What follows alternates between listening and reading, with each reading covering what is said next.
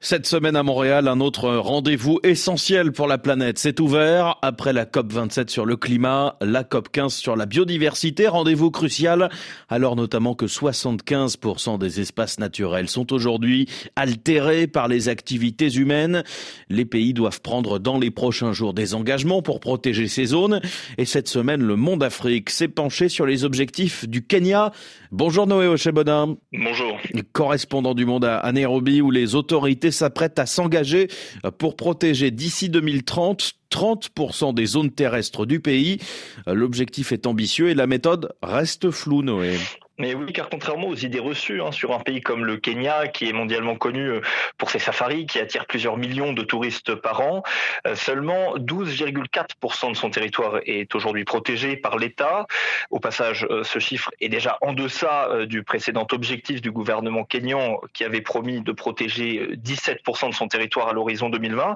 Mais voilà, le Kenya, pays d'une superficie à peu près équivalente à, l'Ukraine, assure désormais vouloir atteindre les 30% c'est une promesse du, gouvernement kényan. Mais comme vous l'avez dit, la méthode euh, reste encore floue et euh, d'après plusieurs conservationnistes kényans, les autorités ne devraient pas nécessairement créer de nouveaux parcs euh, à proprement parler, c'est-à-dire de, ne pas sanctuariser de nouveaux espaces. Elles devraient plutôt privilégier des accords hybrides avec des communautés locales sur des terres privées. Car Noé, il y a un autre enjeu, la protection des espaces naturels n'est pas sans effet sur les populations locales et indigènes. C'est la grande question ici au, Kenya. Quel type d'accord euh, l'État peut-il imaginer pour respecter euh, le droit de ces communautés indigènes?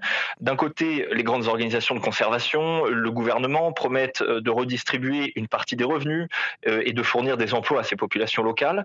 Et de l'autre côté, on retrouve des associations de défenseurs des droits des, indigènes pour qui, en fait, créer des aires de conservation revient d'abord à, privilégier le tourisme et parfois revient même tout simplement à exproprier les indigènes. Et c'est un exemple euh, que l'on est en passe d'observer en Tanzanie, où 80 euh, 000 Maasai sont menacés d'expulsion sur leurs terres ancestrales par le gouvernement tanzanien. tout ça dans le but de sauver les animaux sauvages qui s'y trouvent. Et puis au Kenya, comme partout en Afrique, la question du financement et de l'indépendance se pose également.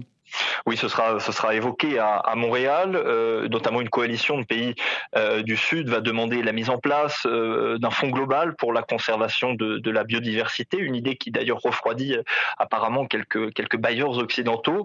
Mais en Afrique et au Kenya en particulier, la, discussion évolue sur les sources de ce financement et, et ce que cela implique.